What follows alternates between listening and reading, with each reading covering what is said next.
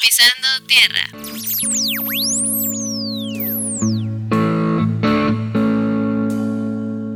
Hola a todos. Hola, esperamos hayan tenido un super mes de octubre. Nosotras ya pasamos los 10 programas, así que estamos muy contentas de seguir comentando iniciativas ligadas a los objetivos de desarrollo sostenibles. Sí, sostenible, Moni, por favor. Algo muy importante que queremos contarles antes de iniciar este programa es que el pasado 16 de octubre fue el Día Nacional de la Persona con Discapacidad aquí en Perú. Ah, bueno, en esa fecha compartimos una gráfica del Ministerio de Educación del Perú, en el que comentaban las palabras correctas para dirigirnos a alguien con discapacidad. Sí, algo súper importante porque a veces nos referimos de una manera equivocada y es bueno estar todos alineados y poder referirnos a alguien con discapacidad de manera correcta, ¿no?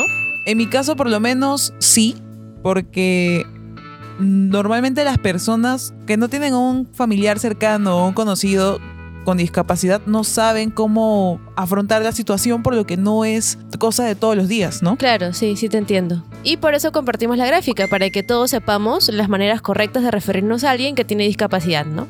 Y una de las últimas actividades con gran impacto a nivel internacional fue el Lima 2019, un evento que reunió a más de 6.500 deportistas para los Juegos Panamericanos y Parapanamericanos aquí en la ciudad de Lima, en Perú. Ya, a ver, hagamos una pausa, una breve pausa. Deben decir, ¿por qué me están dando tantos datos ahora? Nunca hacen eso, comienzan simplemente con cualquier cosa. Bueno, ahorita los estamos atiborrando de datos, pero es porque en este programa hablaremos del ODS 10, reducción de las desigualdades. Y uno de los retos que tenemos como país, región, continente y mundo es la inclusión. Por eso hoy tenemos una invitada especial en el programa. Ella formó parte del show de Lima 2019. Y además es una cantautora exitosa, una joven increíble con un corazón lleno de conciencia ambiental y que muchas veces comparte este amor al planeta con sus seguidores en redes sociales. Hagamos algo, Majo. No, no, no le digamos quién es todavía. Vamos a poner una cancioncita a ver si adivinan quién es. Vamos con una de sus canciones.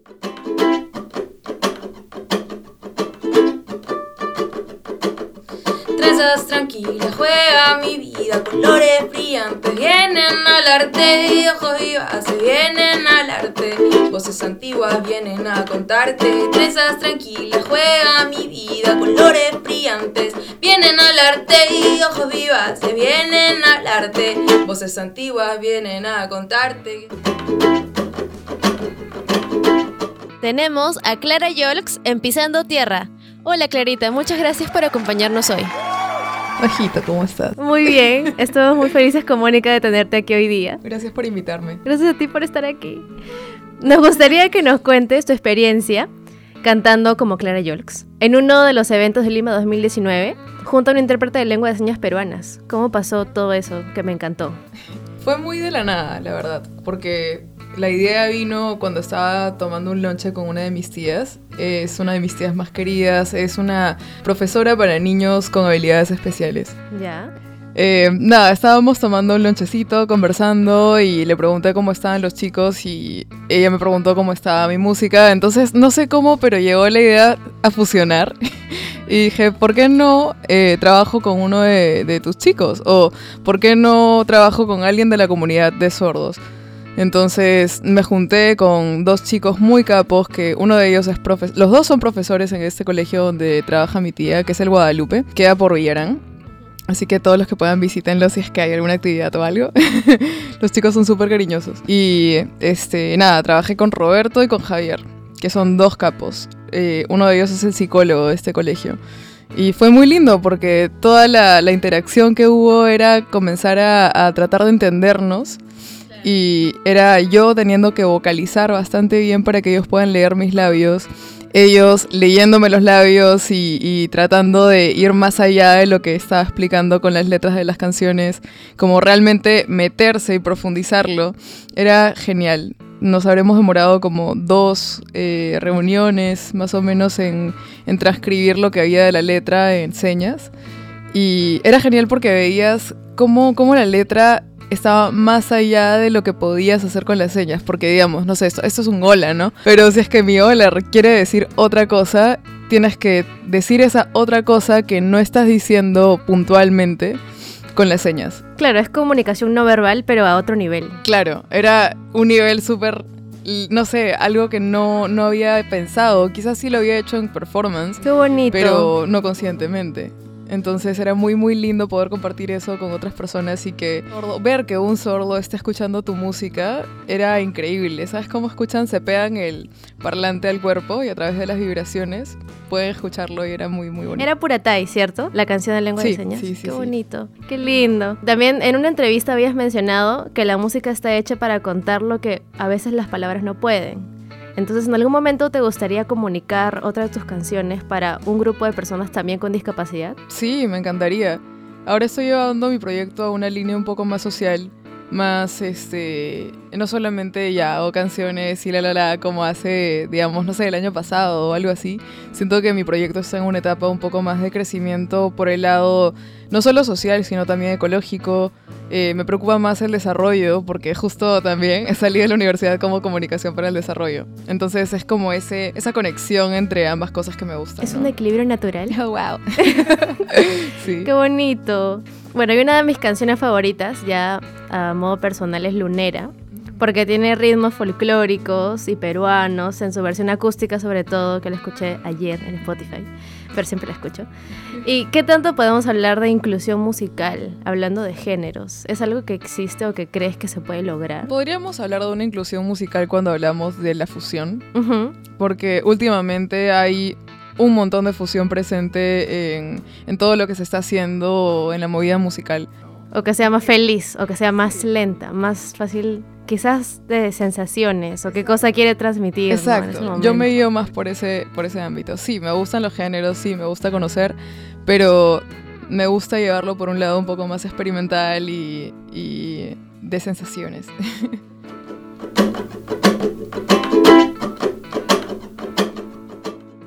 Me ha gustado mucho esta idea de convertir uno de los géneros más representativos de nuestro país con más personas no necesariamente peruanas. Y así como Clara Yolks, cada uno puede aportar a los objetivos de desarrollo sostenible desde lo que hace diariamente, en la universidad, en el trabajo, en la casa y en todos lados. ¡Wow!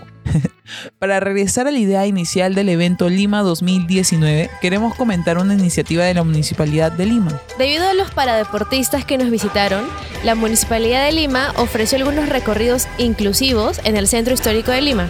Por ejemplo, el Museo Metropolitano de Lima y el Parque de la Exposición contaron con un intérprete de lengua de señas peruanas en dos fechas. A pesar de que tú no tengas discapacidad auditiva, Tal vez en el recorrido puedes aprender palabras en lengua de señas peruanas. Entonces no necesariamente porque eres sordo o porque tienes discapacidad visual o porque tienes discapacidad cognitiva, te tienes que acercarte solamente a esos recorridos, ¿no? Puede ser que personas sin discapacidad también asistan porque quieren conocer más sobre este grupo de personas que es distinto a ti y que también vive contigo en la misma ciudad. Claro, y dato importante es que el lenguaje de señas no es, o sea, hay uno internacional que puedes usar, pero también creo- me parece que se dividen por países, ¿cierto? O sea, tienen ciertas características cada país. Sí, cada país tiene su propia lengua de señas, pero como dice Mónica, tiene algunas similitudes. Entonces, cuando sabes, por ejemplo, algunos, algunas letras del abecedario de las lenguas de señas peruanas, por ejemplo, tal vez puedes acercarte un poco más a la lengua de señas chilenas, argentinas y así sucesivamente con los demás países latinoamericanos, por lo menos. Claro. Bueno, también tengo entendido que en la Casa Lima, ubicada en el Parque de la Exposición, contó con sistema braille, un, un- bueno, un método de lectura y escritura táctil diseñado especialmente para visitantes con discapacidad visual. Y la pregunta es, ¿seguirán disponibles estos recorridos con enfoque inclusivo? Nosotros esperamos que sí. Sí, yo, yo, yo, yo también, porque sabemos que estamos avanzando lentamente en materia de inclusión a nivel nacional. Y aún así, incluso para nosotras, que hablamos de sostenibilidad, que sabemos un poco más y estamos averiguando también sobre estos temas, se nos hace complicado comunicar de manera inclusiva y por eso nos valemos de las redes sociales. Claro, investigando un poco, hemos encontrado algunas instituciones privadas con iniciativas que incluyen a personas con discapacidad. Vamos a enumerarlas solo para ordenarlo y vamos a hacer como un ranking que no es un ranking. Lo mismo que hicimos en el episodio anterior. Sí, porque no es que uno esté por encima de otra, sino solamente para que tengan claridad de la información, vamos a empezar con el número uno. Número 1. Totus para todos. Este programa de inclusión laboral permite que personas con discapacidad auditiva e incluso adultos mayores puedan trabajar en las tiendas de Totus, ya sea como cajeros o acomodadores en tienda, ¿no? Por ejemplo, las personas que que incluyen las bolsas de pan en el estante o cualquier otro producto. ¿Por qué adultos mayores? Tal vez se pueden preguntar. Porque al ser inclusivos, a veces nos olvidamos de la población económicamente activa en general, que podrían ser los jóvenes o los adultos. ¿Y los adultos mayores dónde quedan, no? Entonces, esta iniciativa sí trata de reducción de las desigualdades, porque también está incluyendo a una parte de la población que generalmente se demora un poco más en, en encontrar un trabajo luego de los 60 años. Claro, también es un tema de que las empresas prefieren, y, y lo digo entre comillas, como que ahorrarse problemas, ¿no? Pero actualmente lo bueno es que las empresas se están adaptando a las nuevas medidas, es que no solamente lo vean con un fin lucrativo, sino con un fin de que pueda mejorar la sociedad. Bueno, vamos con el número 2. FAIS Perú. Esta organización es privada, de asesoría y capacitación para la implementación de mecanismos inclusivos y de accesibilidad para las empresas y organizaciones. Algo muy lindo que queremos destacar es que Alberto, el gerente general de FAIS, tiene discapacidad visual y él mismo es quien contacta a los representantes de las empresas en las que dicta talleres corporativos. Número 3. En Panacombi. Esta es una startup con más de 6 años en el mercado peruano que emplea a jóvenes cocineros con discapacidad y además de ofrecer un catering y servicio espectacular, porque he tenido la oportunidad de probarlo, algunos de los mozos también tienen discapacidad cognitiva. Además de ser inclusiva, creo que es bastante llamativa porque su variedad de productos es atractiva. No, no tienen un menú clásico de, por ejemplo, sándwich de pollo. Tienen algo adicional que es un poco más peruano, tal vez, como pequeños de lomo saltado, algo más, este, más peruano, ¿no? Y creo que es atractivo por ese lado también. Entonces, no es solamente eh, tratar de que tu empresa sea inclusiva, sino también brindar un, un, valor agregado adicional a tu empresa, ¿no? Y por eso, por eso está dentro de este ranking, entre comillas. Claro. Y bueno, número 4, Entel. Nos movemos en las empresas de telecomunicaciones porque por lo menos ellos tienen un programa de sostenibilidad llamado Señas que Conectan. Gracias a esta iniciativa, más de 30 asesores de atención han sido capacitados en lengua de señas. Ay. Han sido capacitados en lengua de señas peruanas, para poder comunicarse con clientes sordos y brindarles la experiencia que se merecen. Y es interesante porque uno se pone a pensar cuántas veces puede llegar o cuántas personas pueden decir, no, no voy a ir porque no me van a entender. Y para ahorrarse un mal rato, dejan muchas cosas de lado. Sí, es, es este programa a mí me gusta mucho porque además sensibilizas a otra, otra parte de la población, que son tus colaboradores, ¿no? Las personas que trabajan dentro de tu empresa, que antes tal vez no sabían que existía la lengua de señas peruanas y ahora, además de saber que existe, pueden comunicarse con clientes o con personas en general que tienen discapacidad auditiva. Totalmente de acuerdo. Ahora que hemos estado hablando de este tema, me he acordado de una empresa adicional que no es peruana pero opera aquí y vamos a darle entonces un ejemplo internacional a este programa. Entonces el número 5, Air Canada, es una aerolínea eh, obviamente canadiense por sus nombres en inglés y lo que ellos hacen, así como Totus en Perú, es emplear a personas mayores, a adultos mayores dentro de la flota. Es, es, muy, muy bonito en realidad que podamos saber, nos comuniquemos y la gente comience a comentar qué empresas hacen y qué empresas no, porque es la única forma en que las empresas que no lo hacen y que se niegan al cambio puedan hacerlo, ¿no? Si conocen otras in instituciones privadas con iniciativas de inclusión, compártanos el dato. Nos pueden escribir por Facebook e Instagram. Ya saben que en estas dos redes nos pueden encontrar como Pisando Tierra Podcast. Bueno, solo para cerrar este programa en torno al ODS 10, reducción de las desigualdades, les adelanto que vamos a estar publicando en nuestras redes sociales más contenido sobre el tema. La información es poder, chicos, así que no se olviden de compartir, darle like y comentar. ¡Chao!